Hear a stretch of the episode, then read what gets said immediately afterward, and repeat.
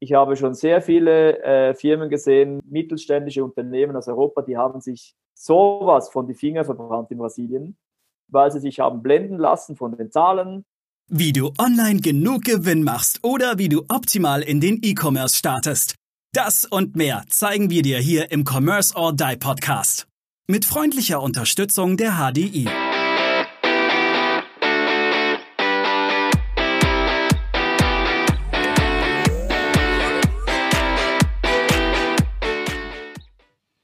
Was muss ich denn, ich sag mal so, wir haben ja in Europa so eine gewisse Mentalität, sage ich jetzt mal, in Deutschland und ja auch in der Schweiz, Pünktlichkeit mhm. und, und so Geschichten, ähm, sage ich jetzt mal, die, die uns ja allen oder den meisten von uns sehr wichtig sind was, was muss ich denn wissen, wenn ich, also klar, wahrscheinlich muss ich sehr viel wissen, deswegen gibt es ja auch euch, weil ihr da entsprechend weiterhelft. Aber mal so, sag ich mal, so ein paar Key Facts, was die Mentalität angeht. Also auf was muss ich mich da einstellen und ohne jetzt irgendwie mhm. graue Haare zu bekommen? Das, das Wichtigste meiner Meinung nach, was ein äh, ein West- oder Zentraleuropäer mitbringen muss, wenn er Geschäfte machen möchte in Lateinamerika, ist die Sensibilität für die Wichtigkeit der persönlichen Beziehungen. Die persönlichen Beziehungen in Lateinamerika, ich meine, persönliche Beziehungen sind auf der ganzen Welt wichtig, aber die sind in Lateinamerika viel wichtiger im Vergleich ähm, in Geschäftsbeziehungen als in Europa. In, das ist immer so ein bisschen wie ein, ein, Umkehr, äh, ein, ein, ein, umgekehrtes äh, äh, Szenario. Ähm, in, in Europa machst, kommst du in ein Business-Meeting, ähm, dann wird über das Geschäft geredet und wenn dann noch Zeit und Lust vorhanden ist, äh, beidseitig, dann kann man noch ein bisschen über das Wetter reden oder über Sport oder über von mir aus Corona oder irgendwas. Äh, und, und vielleicht über, über die Zeit baut man dann auch ein, ein persönliches Verhältnis auf im besten Falle. In Lateinamerika ist es genau umgekehrt. Du kommst in ein Meeting rein ähm, und du hast doch Pünktlichkeit erwähnt. Die Meetings, die, die, die fangen nicht äh, immer so genau pünktlich an. Ähm, also da muss man auch ein bisschen Nachsicht mitbringen, vielleicht als, als Europäer. Aber, aber es wird immer im, in einem Geschäftsmeeting wird zuerst mal über das Persönliche geredet und auch über private Themen, über Familie, und natürlich, wenn du als Ausländer kommst in ein Land, die wollen immer wissen, ja, wie gefällt es dir in unserem Land? Und dann, dann wollen sie natürlich hören, dass ihr Land das Beste ist und alles schön und super. Dass das, ich meine, das mag jeder, wenn, die, wenn ein Ausländer positiv über sein Land redet. Ähm, aber da wird dann wirklich auch über, über ja, geredet, ja, hast du Familie, hast du Kinder, hast du Frau, hast du einen Ehepartner. Und das ist ganz normal. Das, das kommt vielleicht einem Europäer ein bisschen komisch vor, wenn, wenn man sich gar nicht kennt, schon über solche Themen zu reden. Das ist die Basis jeder Geschäftsbeziehung in Lateinamerika. Also man muss sich da, da, darauf einstellen, dass man zuerst mal sich 15, 20, 30 Minuten Zeit nimmt, um über solche Themen zu, zu sprechen. Und wenn, wenn man dann ein gutes Gefühl hat gegenseitig, dann kann man den langsam mal äh, aufs Thema Business äh, einschwenken. Und auch vor allem im ersten Meeting wird jetzt nie etwas entschieden. Ich sage jetzt das mal so auch so salopp, also das gibt bestimmt auch Ausnahmen, aber es ist sehr selten, dass im ersten Meeting schon was entschieden wird. Da, dafür ist die, die persönliche Beziehung dann noch zu wenig stabil. Da braucht es auch ein zweites, ein drittes, ein viertes Meeting. Dann vielleicht nach dem Meeting geht man vielleicht noch essen. Wenn es Abend ist, vielleicht noch eins trinken und dann, und so kommt man sich näher. Das heißt, da, das, das ist das A und O und ich habe das schon wirklich häufig gesehen und, und das, das, da, das ist dann zum Teil fast unangenehm, äh, wenn man das beobachten muss, wie Europäer oder auch ähm, Nordamerikaner nach Lateinamerika kommen und dann in, mit einem völlig durchgetakteten Terminplan das Gefühl haben, sie können in einer Hauptstadt, äh, die 10 Millionen Einwohner hat oder noch mehr und, und einfach chronisches Verkehrschaos, dass die da pro Tag fünf, sechs Meetings reindrücken können. Und die kommen dann ins Meeting rein und sagen, ja, ich habe 45 Minuten, äh, let's, let's get down to business. Da kannst du, kannst du gleich zu Hause bleiben. Ja, so funktioniert das nicht.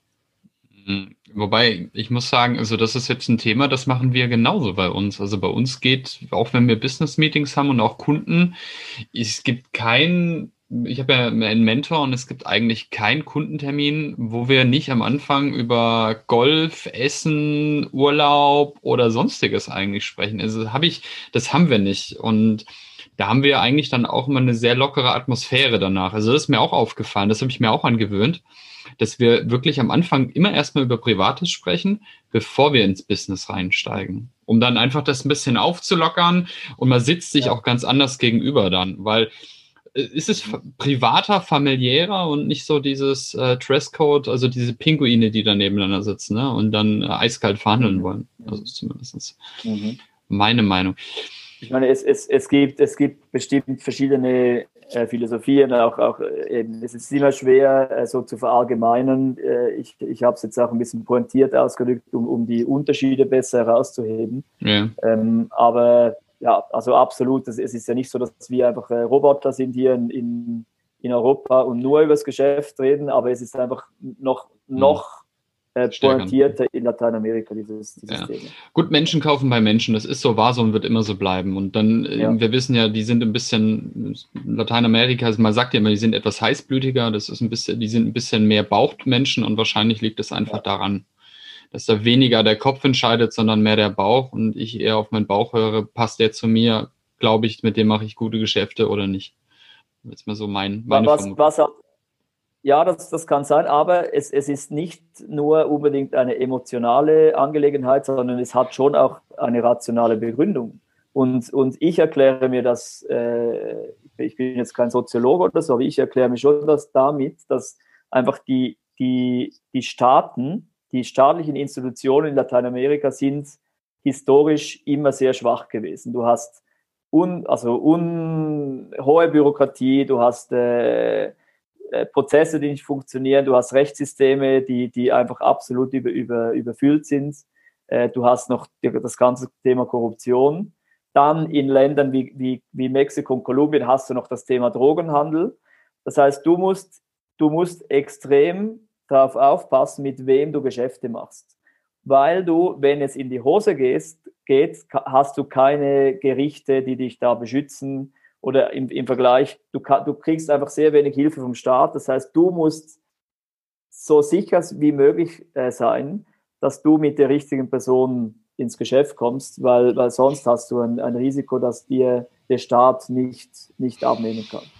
Das bedeutet aber, es ist ja noch umso wichtiger, jemanden wie dich mit an Bord zu haben, der das Netzwerk in einem Land hat, um einfach nie, wirklich nicht gegen die Wand zu fahren. Weil du, wenn du jetzt sagst, ich mache jetzt ein Business mit einem und da geht es um Millionen, und ich kenne den gar nicht so wirklich. Äh, in Deutschland habe ich immer noch irgendwo ein Gesetz, das mich schützt und irgendwo ein Gericht, dass ich ähm, äh, in einer gewissen Weise wenigstens meine, meine Verluste mindern kann, indem ich dann eben aus der Insolvenzmasse oder sonstiges ähm, Teile zurückbekomme. Aber da würde ich ja mhm. voll gegen die Wand fahren, wenn du mir das jetzt gerade so erklärst. Also es ist ja auch ein, ein, Risiko, das ich abdecken muss, wenn ich die falsche Person habe. Auf, auf jeden Fall. Auf jeden Fall ähm, sich auf ein Gerichtsverfahren in Lateinamerika einzulassen, das ist in den allermeisten Fällen eine ganz schlechte Idee. Mhm. Weil auch wenn du noch gewinnst, schlussendlich verlierst du Monate, Jahre und die, die, die eigentlichen Gewinner sind dann nur noch die Anwälte. Also da, da lohnt es sich schon, äh, ein bisschen mehr Zeit zu investieren, äh, bevor man sich mit jemandem einigt. Ähm, und vielleicht auch eben, wie du sagst, jemanden lokal äh, anzuheuern, der vielleicht auch einen gewissen Background-Check macht, der vielleicht mhm. Feedback gibt aufgrund seiner Erfahrung in diesem Land. Äh, das, das lohnt sich auf jeden Fall. Mhm.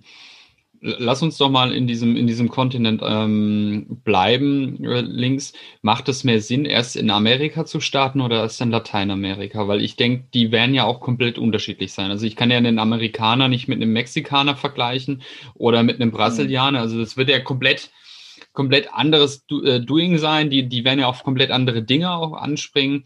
Was wäre da, da so deine Intention? Wo würdest du erst da reingehen, um ein bisschen Erfahrung überhaupt erstmal äh, in diesem Land oder in diesem Kontinent besser zu sammeln? Also ich meine, äh, Nordamerika, ähm, zu Nordamerika gehört Kanada, USA und zum Teil wird auch Mexiko dazugehört, aber äh, gezählt. Aber für mich ist, was USA und Kanada sind, das sind ja. zwei entwickelte Länder, Industrienationen. Ja, so ähm, sehe ich das auch. Die sie haben mit dem Rest, also und, und der Rest ist dann eben genau Lateinamerika, wo wir uns, uns bewegen drin, die haben genauso wenig zu tun miteinander wie Europa mit Lateinamerika. Oder sagen wir, die Unterschiede sind genauso markant. Viele, viele Firmen ähm, betreuen Lateinamerika aus den USA raus. Zum Beispiel Miami, das ist natürlich so die, die Latino-Hauptstadt, äh, wo, wo sich alle irgendwo treffen.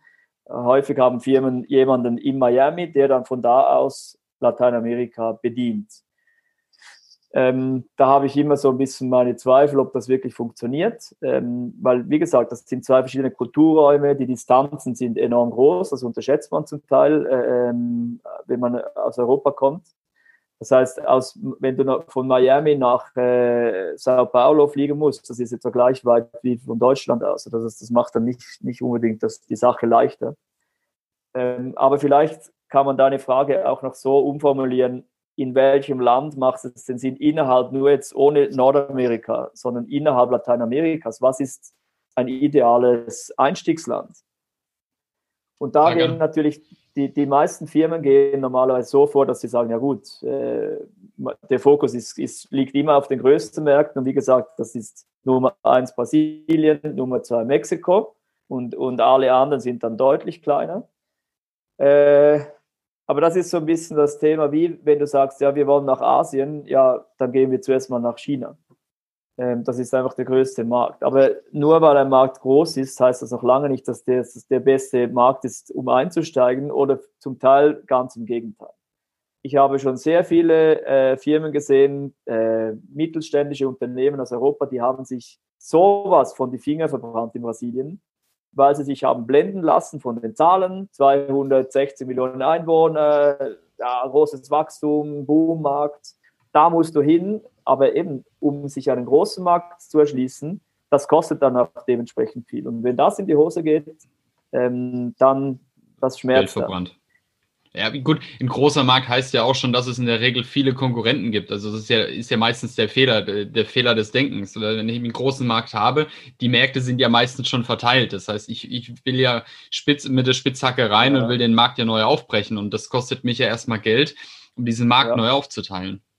Es, es, ist, es ist das, was du sagst, genau, ähm, dass, dass schon viele Konkurrenten da sind. Und das Zweite ist, ich meine, je nachdem, was für ein Produkt du vertreibst, wenn das ein physisches Produkt ist, das in vielen Industrien und in vielen Regionen des Landes Anwendung findet, dann ist dann auch der, der Vertrieb, äh, die Vertriebsstruktur muss dann auch massiv größer sein. Wohingegen, wenn du in ein kleineres Land gehst, und in Lateinamerika hat es sehr viele Länder, da sind 60, 70 oder noch mehr Prozent der Wirtschaftsleistung auf die Hauptstadt konzentriert, dann redest du von einer Stadt. Ja, also das macht dann schon die ganze Logistik massiv einfacher. Mm. Ähm, mm. Und zum Teil kann man noch weiter gehen und ich, ich kenne da ein sehr gutes Beispiel, das ist eine, eine, eine Engineering-Firma aus der Schweiz. Die haben sich eben genau fürs Gegenteil entschieden. Die wollten nach Lateinamerika und haben sich ausgerechnet für Guatemala entschieden. Das ist in Zentralamerika, das ist ein kleiner Staat. Ich weiß jetzt nicht genau Einwohnerzahl, das ist nicht so klein im Vergleich zu anderen. Aber die haben sich gesagt, wir gehen in diesen kleinen Testmarkt, wo keine ausländische Konkurrenz ist, das ist für alle zu klein. Und dann lernen wir mal. Das ist unser Sandkasten, mm. da sammeln wir mm. Erfahrung. Äh, die sind mittlerweile quasi der Platz hier da. Also alle, alle Projekte in Guatemala, wo irgendwie äh, Schweizer Tunnelbau-Know-how gebraucht wird, da kommen die immer zum Zug. Und da haben sie gelernt und haben dann von da aus expandiert und sind jetzt mittlerweile auch in, in viel größeren Märkten, in Mexiko, in Chile etc. Ja. Finde ich, find ich ja. extrem spannend, also, weil es einfach genau gegen den Strom geht, äh, wo eben die meisten Firmen das. Äh, ist, ist ja auch hochintelligent. Also hm. ich habe jetzt gerade parallel mal geguckt, also Brasilien ist 23,8 mal so groß wie Deutschland. Ja das muss ich mir natürlich auch mal auf der Zunge zergehen lassen, was das für mich bedeutet, da ein Vertriebsnetz ja. aufzubauen. Also auch wie lange brauche ich im mhm. Prinzip äh, von, äh, von, von ganz unten nach ganz oben zu fliegen, zu fahren, meine Produkte zu verschiffen. ähm, wo setze ich mich an, ja, und, und wie mache ich meine Logistik? Das sind ja ganz, ganz andere Prozesse, ja. die ich jetzt in Deutschland habe, die ich dann in Brasilien habe. Ja. Und wenn ich natürlich jetzt, wie du sagst, Guatemala starte, ist ganz anders. Ja, es ist ja wesentlich kleiner. Also finde ich sogar auch wesentlich intelligenter. Würde ich wahrscheinlich auch eher von der Strategie so machen. Ja. Kleiner Markt testen und dann dementsprechend expandieren von da, um zu gucken, wie ticken auch die Menschen dort. Ja. Und, und wo, wo, wir, ich meine, wir haben ja angefangen in Kolumbien, wir haben auch eine, eine Niederlassung in, in Peru seit fünf Jahren. Ähm, aber wir haben uns zum Beispiel Kolumbien ausgewählt, weil Kolumbien ist die drittgrößte Volkswirtschaft Lateinamerikas nach Brasilien und, und Mexiko, auch die drittgrößte Bevölkerung mit, mit fast 50 Millionen. Aber viel offener für Freihandel als Brasilien, was sehr protektionistisch ist. ist. Ähm, Kolumbien hat Freihandelsabkommen mit den USA, mit der EU, mit EFTA, mit, mit äh, Südkorea etc. Das heißt, da sind auch die ganzen Importprozesse einfacher. Ähm, plus, Kolumbien äh, ist sehr beliebt ähm, geworden in den letzten Jahren auch als regionaler Hub, weil es einfach genau in der Mitte liegt zwischen der Nordgrenze von Mexiko und der Südgrenze von Chile. Das heißt, von, von Kolumbien aus hast du Flugverbindungen äh, in die ganze Region äh, wenige Flugstunden bringen dich in alle größeren Märkte der Region. Ähm, und, und das im Zusammenhang mit einem interessanten Binnenmarkt ähm, macht es dann eben umso interessanter. Aber trotzdem ist es eben noch ein Markt, der vergleichsweise klein ist, auch gegenüber Mexiko und Brasilien. Also das ist so ein gutes Mittelmaß, ähm, wo man dann eben doch äh, ja, auch vom Risiko her äh, das ein bisschen kontrollieren kann besser. Ja, Wahnsinn. Also ich habe hier nebenbei gerade äh, viel mitgeschrieben. Also vielen, vielen Dank, lieber Daniel. Das äh, war wirklich sehr, sehr, waren sehr spannende Infos. Äh, jetzt wollen wir natürlich, dass wenn ein Unternehmen mehr darüber wissen will, dass sie Kontakt mit euch aufnehmen. Wo findet man denn mehr Infos über euch? Am meisten Infos äh, auf unserer Webseite www.ongresso.com. Werden wir auch verlinken ähm, in den Show Notes entsprechend. Sehr gerne. Also da, da findet man sehr viele auch, auch ähm, Testimonials von, von Kunden, Interviews mit Kunden, äh, Case Studies, äh, alle unsere Dienstleistungen etc. Und auch die Kontaktdaten natürlich. Super. Vielleicht so zum Abschluss nochmal die drei heißen Tipps, äh, die du jedem mit auf den Weg geben möchtest, der sich für Lateinamerika, ein Business machen in Lateinamerika interessiert. Die drei heißen Tipps okay. Ähm, erstens, ähm, sich zuerst gut vorbereiten intern, die Ressourcen äh, bereitstellen, ähm, sich das wirklich gut überlegen, ob das der richtige Markt ist. Ähm, dann einen lokalen Partner sich zulegen, der sich auskennt, äh, weil das spart einfach enorm viel Zeit, Geld und, und Nerven. Und das Dritte ist, ich würde, ich würde sagen, ein bisschen Mut haben, und sich wirklich Lateinamerika mal anschauen. Weil Lateinamerika ist immer unter ferner Liefen, was äh, als Exportmarkt, sowohl für deutsche Firmen, allgemein Europa. Wenn Deutschland, äh, das Exportvolumen von Deutschland nach Lateinamerika äh, beträgt weniger als drei Prozent. Und das ist einfach für so einen großen Markt, ist das unglaublich wenig. Und was ich immer wieder sehe, wie wenig äh, europäische Firmen eigentlich wissen über Lateinamerika es herrschen viele falsche Vorstellungen.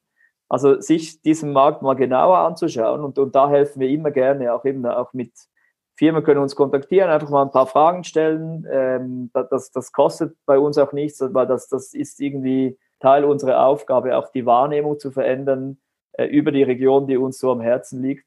Ähm, und, und sich wirklich diese Region mal ernsthaft anschauen, weil, vielleicht noch ein, ein Fakt noch äh, zum Schluss, man sieht auch, und es gibt auch, auch ähm, äh, Erhebungen dazu, die, die durchschnittlichen Margen, die ein, ein Unternehmen erzielen kann in Lateinamerika im Vergleich zu Asien, wo alle hingehen, die sind deutlich höher. Genau was, was Maurice auch vorhin gesagt hat, weil einfach die Konkurrenzsituation viel, viel stärker ist in, in Asien und dadurch sinken die Margen. Das heißt, ja, Lateinamerika ist kein einfaches äh, Pflaster, man muss, sich, man muss einen Partner haben, man muss sich gut vorbereiten. Aber wenn man den Schritt wagt, dann kann man da wirklich gute Geschäfte machen. Super. Vielen lieben Dank. Vielen, vielen Dank, dass du da warst und so die, die vielen Insights mit uns geteilt hast.